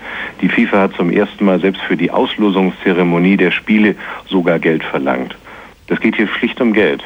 Und hier geht es in der Güterabwägung auch darum, welches finanzielle Risiko gehen ARD und ZDF ein und wie vertragstreu sind sie auf der anderen Seite, dass sie einen Vertrag haben, wo schlicht drin steht, dass sie digital nicht unverschlüsselt ausstrahlen können, sich darüber hinwegzusetzen. Sie hätten aber laut Kirchmedia ein verschlüsseltes Signal ausstrahlen können. Ja, und dann hätten wenigstens 500.000 Zuschauer jetzt nicht ein blaues bzw. grünes Dia gesehen. Also immerhin die, äh, ja, ein Drittel hätte vielleicht doch noch äh, etwas sehen können. Wir haben ähm, leider für die digitalen Zuschauer ein Ersatzprogramm anbieten müssen. Es kann nur nicht angehen, dass wir quasi durch die Hintertür ein monopolistisches System der Verschlüsselung, sprich Beta-Skript, ähm, das nur durch die D-Box entschlüsselt werden kann und nicht durch die FDA-Boxen, dort akzeptiert hätten. Die Verschlüsselung im digitalen Bereich ist ein Problem, was auf die WM 2006 und auf andere Programme hinzukommt. Dieses war eine Grundposition einheitlich abgestimmt bei ARD und ZDF. Dieses ist nicht akzeptabel und kann nicht durch die Hintertür akzeptiert werden. Was raten Sie denn den Betroffenen nun? Äh, man muss ja natürlich erstmal verifizieren, wer ist denn tatsächlich betroffen, weil also nur Digital-Decoder-Boxen im Haushalt heißt ja nicht, dass man nicht mit seinem Fernseher analog überhaupt empfangen kann. Also meine technischen Kenntnisse reichen so weit, dass ich es mir habe erklären lassen, dass man auch einen Analogreceiver anschließen kann, dass die Zimmerantenne auch noch funktioniert. Die analoge Grundversorgung, das muss man bei allem Ärger, den ich nachvollziehen kann, auch immer wieder sagen, die analoge Versorgung ist doch sichergestellt. In ganz Europa, übrigens unverschlüsselt. Also das Und heißt, man kann mit einigen einfachen Dingen kann man die WM weiterhin anschauen. Das heißt einfach hinten die Skatbuchse lösen und dafür dann irgendwas Analoges ran, sei es ein Kleiderbügel, wenn man in einer senderstarken Nähe wohnt. Und dann gibt es noch... Besser ja. kann ich es auch nicht erklären. und dann gibt es natürlich auch noch äh, andere Kanäle, zum Beispiel in Frankreich, wer also des Französischen mächtig ist und sein, aber dann ist es ja ist schon wieder zu kompliziert. Telekom äh, 5 Grad West, glaube ich, da überträgt äh, TV. Das ist eine ärgerliche Situation und äh, wir haben bis eine Stunde vor Beginn des ersten Spiels verhandelt, gerungen und ähm, gestritten und abgewogen. Nur äh, Sie können in einer so einer Situation können Sie nicht in ein unklares Rechtsverhältnis hineingehen. Das kann man nicht machen und ähm, wir bedauern das sehr, dass es so zu dieser Entwicklung hat kommen können. Für 2006 ist der Weg klar. Das muss verhindert werden. Klarheit bei den Rechten, Klarheit bei den Ausstrahlungswegen, Klarheit für die Zuschauer. Philipp Baum, er ist ZDF-Sprecher und ja, hat den Marschrichtungsweg angezeigt. Ich habe noch eine Empfehlung. Suchen Sie sich eine Kneipe, wo jemand vielleicht einen Premiere-Decoder hat. Schönen Dank nach Mainz. Tschüss. Vier Jahre später, 11. Juni 2006. Radio 1 zum nächsten Thema, obwohl man denken könnte, es sei das einzige Thema dieser Tage. Da dreht sich sogar bei einem ökumenischen Gottesdienst wie am Freitagmittag alles um den Ball, den Sieg und das friedliche Miteinander ringen. Vielleicht ist das Eindringen des Fußballs in die verschiedenen Fernsehformate noch nie so intensiv wie bei dieser Fußball-WM. Das wird man erst hinterher analysieren können. Was man aber inzwischen mit wissenschaftlicher Genauigkeit erfasst hat, ist die Fußball-EM vor zwei Jahren. Jetzt liegt's an Arjen Robben. Wenn er trifft, ist Holland im Halbfinale. Und er trifft! Wo ein Sieger ist, ist auch ein Verlierer. Und auch das Finale beginnt bei 0 zu 0. Das ganz normale Alltagsgeschäft, die klassische Fußballberichterstattung, aber das Drumrum war schon vor zwei Jahren unübersehbar, Jasper Friedrich. Sie haben mit Professor Hans-Jörg Stieler an der Uni Leipzig eine Studie erarbeitet, die in rund zwei Wochen auch Thema bei einer Football and Media Conference in Leipzig sein wird. Wie hoch war die Durchdringung des Fußballs bei ARD und ZDF seinerzeit? Also an den Tagen, an denen mehrere Vorrundenspiele stattfanden, war es so, dass wirklich mehr als 50 Prozent der äh, gesamten Sendung im Programmraster von ARD und CDF mit Fußball angefüllt wurden, beziehungsweise mit Sendungen, in denen äh, der Zuschauer damit rechnen konnte, mit Fußball konfrontiert zu werden. Das begann also schon am frühen Morgen, setzte sich natürlich bis in die Nacht fort, äh, bis hin zur Nachberichterstattung. An den anderen Tagen, äh, zum Halbfinale, Finale, waren es immer noch ein Drittel. Das heißt, wir reden hier von einer Zeit von früh 6 Uhr bis äh, nach Mitternacht. Für uns als Medienwissenschaftler war natürlich am interessantesten, dass für die Zeit der Europameisterschaft eigene äh, Formate gefunden wurden oder äh, geschaffen wurden, in denen der Sport eigentlich Programmgefäße gefüllt hat, die man als Unterhaltungsshows, als Comedy-Shows oder Talkshows bezeichnet, die mit der reinen Sportinformation oder auch mit der direkten Vor- oder Nachberichterstattung nichts mehr zu tun hat. Das heißt, es wurden äh, aus dem Pool der Sportreporter, zum Beispiel Monika Lierhaus, abgestellt, um eine Show zu produzieren oder eine Talkshow, in der es eigentlich, wie man jetzt sagen würde, um Boulevardthemen ging, also Soft News, äh, Personality-Shows für bestimmte Stars oder Allstars, wo Experten eingeladen wurden, die aber nicht zu einem Spiel redeten, sondern die über das Rundherum der Fußball-Europameisterschaft reden konnten. Sie sprechen in Ihrer Studie von Unterwanderung der anderen Programme. Äh, wieso Unterwanderung? Ja, dieses Bild ist vielleicht zutreffend, als in der Tat sich ein Ereignis, also ein sportliches Ereignis in äh, diverse Formate und Programmgefäße eingeschlichen hat, in denen es ansonsten vielleicht nicht anzutreffen ist. Also zumindest könnte man das äh, denken, wenn man jetzt an die Zuschauer denkt, die äh, Morgenmagazin sehen wollen, die die Information des Mittagsmagazins nicht vermissen wollen. Aber ist denn äh, das Thema Fußball auch jetzt zur Weltmeisterschaft nicht äh, ein so dominantes, den Alltag prägendes Thema, dass die anderen Programme ähm, die Legitimation haben, auch darüber in angemessener Weise in ihrer Form, in ihrem ästhetischen Format äh, das Thema abzuhandeln? Das ist das Phänomen eines solchen weltumspannenden Media-Events. Also sobald so ein Thema, also ob das ein sportliches Thema ist oder ein äh, eben Tsunami zum Beispiel ist ja ein andere, äh, anderes Thema, was ins Zentrum der gesellschaftlichen Kommunikation gerückt ist. Sobald ein Thema in das Zentrum der gesellschaftlichen Kommunikation rückt, verdrängt es und wird andere Themen und wird anschlussfähig gemacht. Das heißt also auch der Topos Fußball, Sport, der ist anschlussfähig jetzt in Bezug auf Politik. Das merkt man spätestens dann, wenn sich Politiker bemüßigt fühlen, ihre Kommentare oder ihre guten Wünsche dazu abzugeben, ist anschlussfähig an Informationsprogramme, also von den Nachrichtensendungen hin, ist anschlussfähig an Unterhaltung eben bis hin zum Comedy-Format. Aber was ist das Ziel dieser, dieses Anschlusses äh, sämtlicher Sendungen an das äh, allumspannende Thema Fußball? Also zum einen gibt es wirklich rein ökonomische Ziele, ganz sicher. Die sind einfach mit dem äh, Verwertung der Rechte das zu tun, dass man diesen Timeslot so weit wie möglich äh, ausspannt, ausdehnt, in denen man das gut zeigt, für das man viel Geld bezahlt hat. Und zum anderen hofft man natürlich auch auf Zuschauertransfer, eben von anderen Zuschauergruppen, die normalerweise nicht Fußball gucken. 2004 war festzustellen, dass diese Vorberichterstattung, die sich bis in die Vormittagsstunden hineingezogen hat, wenig gutiert wurde von den Zuschauern. Der Transfer von den Leuten, die äh, auf Kochrezepte oder Gartentipps gewartet haben, hat so wahrscheinlich nicht stattgefunden. Und der wird auch äh, bei dieser WM nicht stattfinden. Prognostiziert Jasper Friedrich, Medien- und Kommunikationswissenschaftler Uni Leipzig. 8. Juli 2006. Wenn man heute sieht, äh, Pauletta, was der eigentlich alles nicht erreicht hat. Er hat sich da versucht durchzukämpfen. Das ist natürlich wahnsinnig schwierig gewesen gegen einen erstklassigen Tyrann und gegen Gallas. Das sind Abwehrspieler, gegen die man sich kaum durchsetzen kann, wenn man keine Unterstützung hat. Äh, aber er hat in vielen Fällen auch den Ball nicht gesucht. Das muss man, wenn man von den Seiten kommt.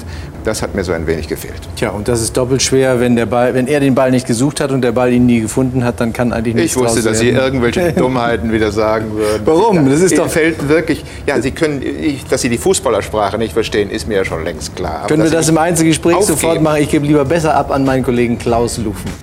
Günter Netzer und Gerhard Delling. Seit 1998 geben sie das hassliebende Fußballexperten-Pärchen Pärchen, um die Zeit vor, während und nach einem von der ARD übertragenen Spiel analytisch zu begleiten. Trotz der von Netzer bescheinigten Dummheit Dellings müssen wir uns keine Sorgen machen, die Endspielanalyse ist gesichert. Denn es ist ja nur Spaß und Inszenierung. Mehr Inszenierung gesamt betrachtet um den Fußball als je zuvor. Das lassen wir uns gleich von einem Sport- und Medienexperten erklären. Weitere Themen hier im Medienmagazin in der Ausgabe vom 8. Juli 2006. Nach der Haftentlassung, der iranische Dissident und Journalist Akbar Ganji besuchte Deutschland. PA-Bericht oder recherchierte Meldung, wie DPA mit Pressemeldungen umgeht und die Wege des Schweizer Renier Verlags aus der Krise. Und das alles auch nach vier Wochen Medienmagazin Zwangspause hier auf Radio 1. Vom Mund zum Ohr auf dem Strahle der elektrischen Kraft. Das Radio 1 Medienmagazin natürlich zu Beginn noch einmal zum Thema Fußball, auch wenn er in den letzten vier Wochen ohne Unterlass gequält wurde. Aber schließlich stehen wir ja heute vor dem kleinen Finale und morgen vor dem Endspiel. Bei einem Endspiel, da mobilisiert man alles, was man noch hat. Ähm, das ist ein, ein besonderes, das Besonderste überhaupt, äh, das Besonderste. Es ist das Schönste, was ein Fußballer erleben kann. Fußball auf allen Kanälen, nicht selten Spitzenmeldungen in Nachrichtensendungen oder auf Titelseiten. Fußball auch in sonst eher sportfreien Sendestrecken. Ob Basteltipps für den Mittagstisch mit Fußball oder Kultur in der Nacht. Fußball okkupierte die Medien völlig. Dr. Thomas Hawkey, Sie haben als Sport- und Medienwissenschaftler und zudem als Sportjournalist das geübte Auge. Ging denn dieses äh, ganze Fußballdrama, die Fußballmania, um mal etwas von den Reportern zu klauen, ging das in Ordnung?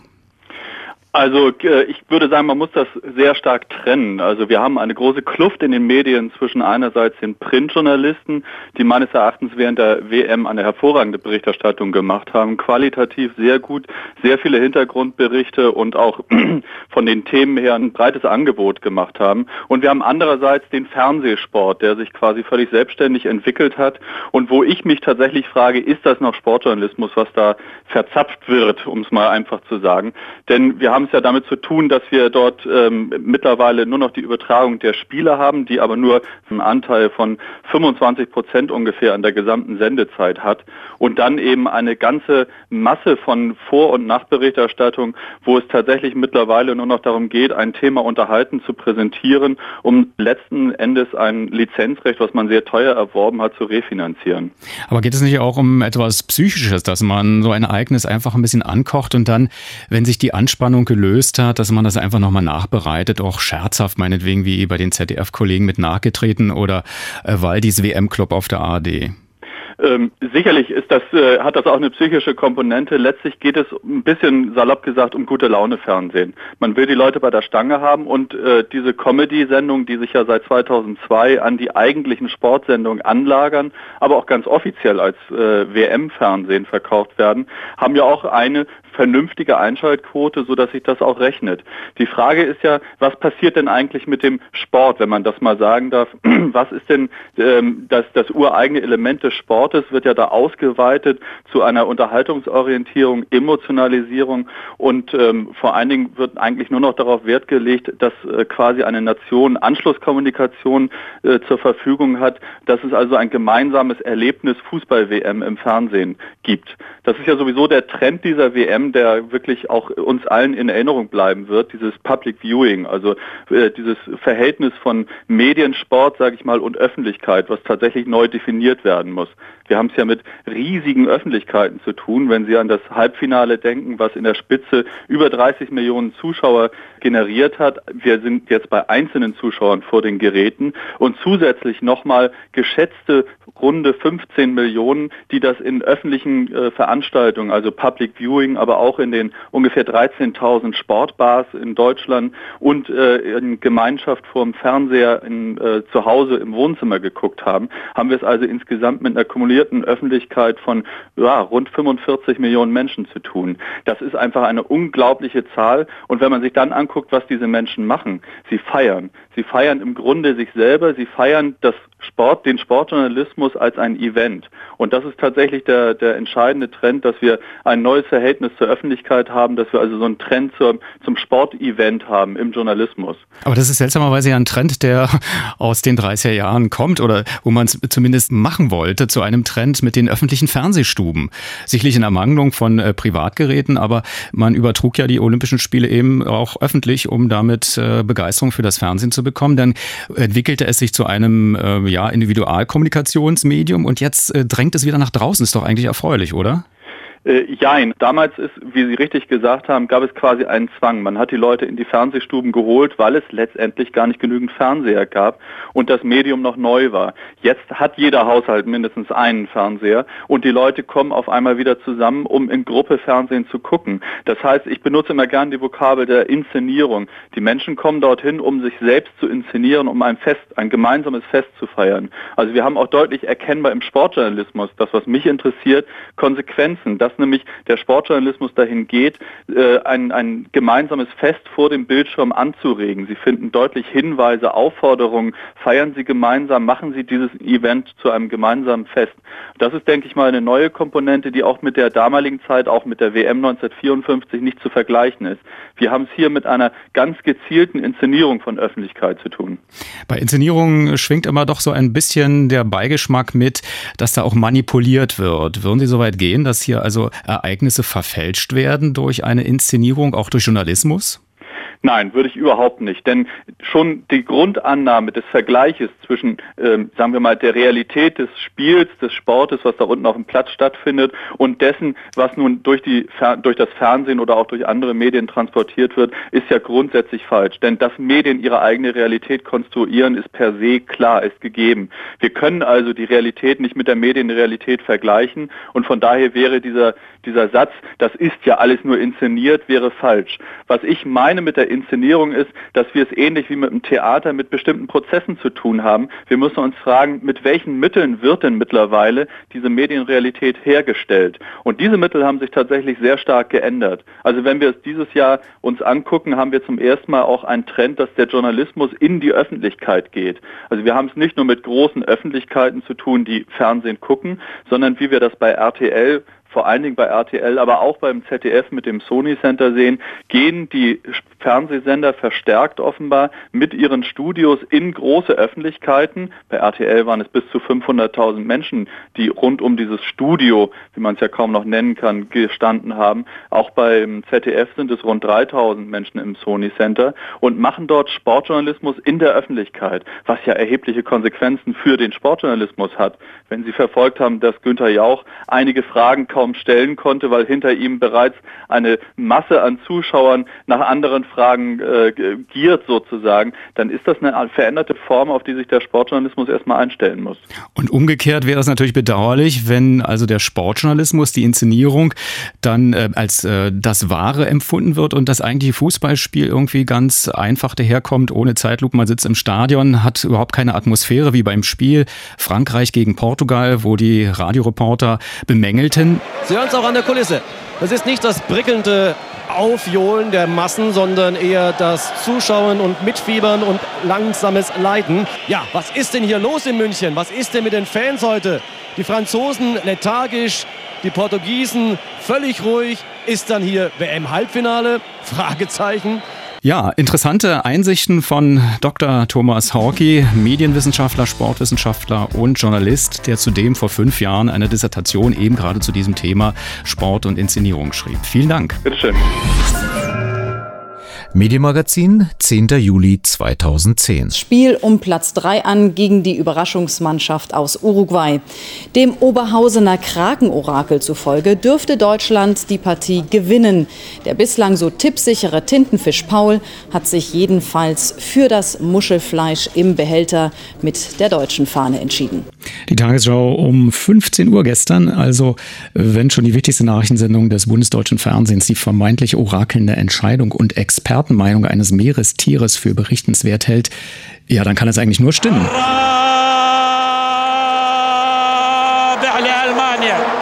Schweinsteiger, bir boşluk buldu. Schweinsteiger, Schweinsteiger, Kotic geliyor ve üçüncü gol geliyor. Oggi gol de Klose, gol de Klose,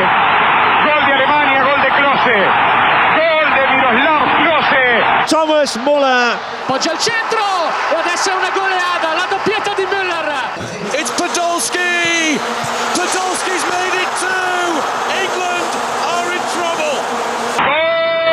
So klingt es im Ausland aus den Empfängern zum einheitlichen Fußball-Weltbild, was wir ja schon letzte Woche hier an dieser Stelle besprochen haben. Heute kurz vor dem Finale und Kleinfinale nun zum Ton, zum Kommentarton. Wie haben sich die Fußballreporter geschlagen? Die Fußball-WM 2010 war ja nicht nur wieder die Zeit des kollektiven Schauens, Schminkens und Autoflagge zeigens, sondern auch des Schimpfens auf die Kommentatoren im Fernsehen. Die Kritik an den TV-Kommentatoren in den sozialen Netzen ist vernichtend. Zum Beispiel gab es Kommentare wie sinnfreie Verbaldiarrhoe von Bellareti, lieber das Spiel auf Holländisch hören, als Steffen Simon ertragen zu müssen. Florian König und Jürgen Klinsmann, was für Stümper extrem schlechte Moderatoren auf RTL. Und wenn man die Spiele zum Beispiel bei Twitter parallel mitverfolgt unter twitter.com und dann mal einfach eingibt, äh, zum Beispiel Bellareti, wenn er kommentiert, oder auch Steffen Simon und so weiter, dann kriegt man also eine Negativabwatsche nach der anderen anderen. Ist das jetzt repräsentativ? Sind die wirklich so schlecht? Oder ist das nur, weil man im Netz ja, anonym schimpfen kann. Hier eine Anballung der Negativäußerungen. Ich machte mich auf zum Chef vom Fußballmagazin Elf Freunde, Philipp Köster, in seinem WM-Quartier in Berlin-Friedrichshain und ich fragte ihn nach Top und Flop. Der Daumen hoch geht definitiv für Tom Bartels von der ARD, der meiner Meinung nach ist gut austariert hat zwischen Sachlichkeit, einer gewissen Emphase, die zur Sportübertragung immer dazugehört. Einfach viel Sachkunde, er kennt die Spieler sehr, sehr schnell, schätzt äh, knifflige Situationen wie Verletzungen, Abseitsstellungen und so weiter relativ gut ein. Ja, und ist insgesamt tatsächlich unaufgeregt und äh, das ist äh, in dieser Liga der Marktschreier, die wir oft auch bei Fußballkommentatoren haben, schon, glaube ich, das größte Lob. Aber er ist natürlich auch ähm, bei der Sache dabei. Beim Spiel Deutschland gegen Spanien war er auch, ähm, sagen wir mal, schon parteiisch. Ne? Also logischerweise. Also da gibt es dann keine Ausnahme. Da möchte man ja doch schon, dass die deutsche Mannschaft gewinnt. Ist das, ist das in Ordnung? Die Zeiten der 60er, 70er Jahre, wo Unparteilichkeit das allerhöchste Gut war, die sind, glaube ich, längst vorbei. Inzwischen kann man sich nicht mehr leisten als Kommentator bei einem deutschen Spiel, gerade weil da Millionen äh, Zuschauer vor der Glotze hocken und sich natürlich wünschen, dass Deutschland gewinnt, dann sehr unparteiisch zu sein. Da muss man schon nochmal äh, eine Sympathie durchklingen lassen. Man muss natürlich auch ähm, Foul-Situationen, kritische Situationen, gelbe Karten und so weiter immer ein ganz kleines bisschen für Deutschland kommentieren, sonst hat man keine Freude äh, und wird tatsächlich äh, von vielen, vielen Zuschauern, gerade in den Social Networks, auch als äh, Vaterlandsverräter abgestempelt. Das ist dann nicht besonders angenehm. Aber vielleicht nochmal einen, einen kleinen Kommentar zu Bellareti. Der kommt nun wirklich sehr, sehr, sehr, sehr, sehr schlecht weg, hat aber äh, mindestens drei Auszeichnungen bester Sportkommentator in den letzten Jahren eingeheimst. Wie erklärt sich dieser Widerspruch? Ist der tatsächlich so schlecht? Macht der Fehler? Ist der wirklich ein Labersack, wie ich auch gelesen habe? Wenn Belareti wirklich so schlecht wäre, wie in den Netzwerken immer gemacht wird, dann würde er, glaube ich, nicht regelmäßig die Endspiele großer Turniere äh, kommentieren. Er wäre nicht quasi fast der Chefkommentator des zweiten deutschen Fernsehens. Ähm, ich glaube, er hat so ein paar Schwächen. Erstens, dass er zwanghaft seinen Spickzettel abarbeitet und spätestens in der 60. Minute, wenn nicht so allzu viel passiert, die unnützen Statistiken rauskramt.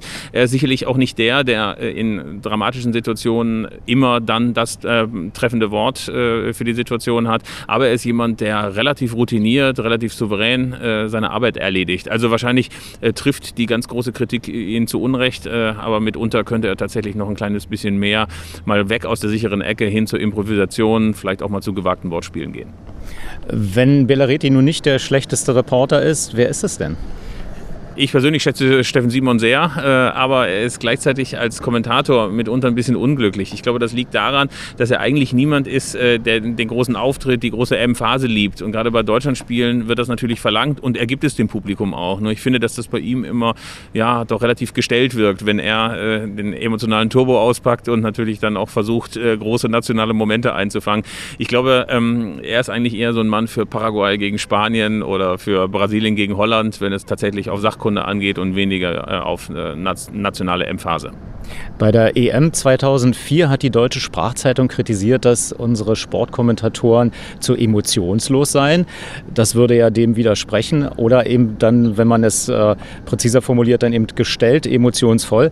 Aber viele Anglizismen und kaum Beschreibungen. Also da hört man immer nur die Spielernamen, wohin der Ball geht, damit der Zuschauer, der möglicherweise die Rückennummer nicht auswendig kann. Haben Sie da eine Verbesserung gesehen? Ich glaube, dass die Sportreportage, die Fußballreportage Fortschritte gemacht hat. Es gibt immer mal wieder Versuche von Tom Bartels, von Bellareti und anderen auch mal taktische Feinheiten zu erklären, was eigentlich eine Doppelsechs ist, äh, wie man in Ballnähe verschiebt und andere äh, fußballerische Feinheiten. Nur man muss natürlich auch sehen, das hat oft mit dem Interesse des Publikums wenig zu tun. Also von den Leuten, die da vor der Glotze hocken, wissen, glaube ich, 70 Prozent nicht, dass David Odonko nicht mehr mitspielt. Also von daher muss man wahrscheinlich auf ganz, ganz niederer Ebene erstmal anfangen, den Leuten das Fußballspiel zu erklären. Und daran scheitern natürlich viele Leute auch. Ich finde prinzipiell, man hat sich verbessert. Man ist definitiv nicht nur noch so ein Namensaufsager. Man ist auch nicht nur jemand, der dann herumschreit, wie es zum Beispiel 1990 noch Herbert Fassbender gemacht hat im Achtelfinale gegen Holland. Also eine Verbesserung ist spürbar, aber ich glaube nicht, dass sie vom breiten Publikum wahrgenommen wird. RTL versucht es ja mit einer Doppelmoderation, Cleansee, noch daneben zu setzen. Aus meiner Perspektive ist der entbehrlich, aber wie sieht es ein Fachmann? Ich halte Doppelmoderation seit der WM 1990, als Kalle Rummenigge neben Gerd Rubenbauer saß und eigentlich nichts anderes tat, als die Sätze von Gerd Rubenbauer zu wiederholen, ohnehin für gescheitert. In England funktioniert das merkwürdigerweise, aber in Deutschland überhaupt nicht. Auch weil Jürgen Klinsmann bei RTL nicht kapiert hat, was seine Rolle ist. Er müsste eigentlich als Assistent mal einen lustigen Kommentar, äh, eine witzige Bemerkung, vielleicht auch eine Randnotiz, die dem Kommentator entgangen ist, nochmal bemerken. Oder tatsächlich dann die Fähigkeit haben, schon schnell zu analysieren, was ist da eigentlich auf dem Spielfeld passiert. All das kann er nicht. Er paraphrasiert eigentlich auch immer nur das bereits Gesagte und das ist sehr, sehr überraschungsarm. Also von daher hätte man sich Klinsmann als Co-Moderator sparen können. Wie sieht es aus mit der Co-Doppelmoderation am Rande des Spielfelds, sozusagen in der Halbzeitpause davor und danach als Auswertung, als Analyse? Also da haben wir das äh, eingespielte Team Netzer Delling. Im ZDF ist es äh, Frau KMH, Katrin Müller-Hohenstein zusammen mit Olli Kahn. Und jetzt muss ich überlegen, dann gibt es noch das äh, Traumpaar Beckmann und ähm, Scholl. Scholl, genau. Ist das eine Variante, die man durchaus weiterziehen sollte oder müsste nicht eigentlich ein Sportkommentator dieses Faktenwissen haben? Wie so eine Doppelmoderation aussehen soll, haben Delling und Netzer ja jetzt über viele Jahre lang gezeigt. Äh, lustig, fundiert, mit einer gewissen Frotzelei, die auch immer dazu gehört, also einer gewissen Rivalität zwischen beiden. Äh, dieses Experiment im ZDF mit Katrin Müller-Hohenstein und Oliver Kahn kann eigentlich als gescheitert gelten. Die schauen sich die ganze Zeit an wie so ein äh, Ehepaar, das kurz vorm letzten Termin beim Scheidungsrichter steht, haben sich irgendwie überhaupt nichts zu sagen. Die Chemie stimmt nicht. die ganze RTL-Geschichte mit Günther Jauch und Jürgen Klopp ist ebenfalls einfach nicht gut, weil sie, weil sie nicht funktioniert weil Jürgen Klopp eigentlich über Fußball reden will, aber die ganze RTL-Maschinerie auf pure Unterhaltung getrimmt ist.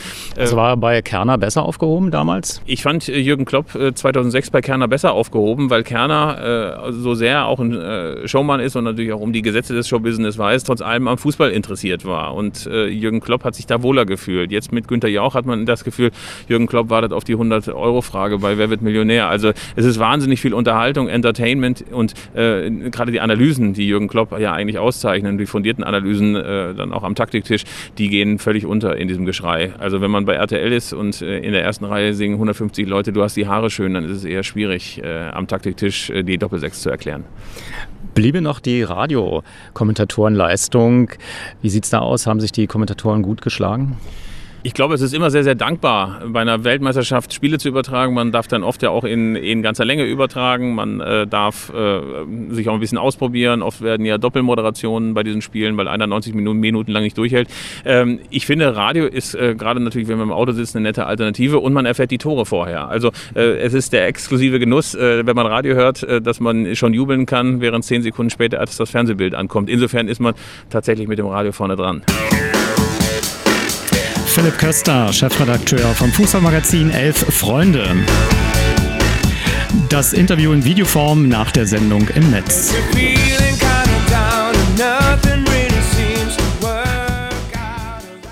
Fußballweltmeisterschaften 2002, 2006 und 2010 im Spiegel des Medienmagazins.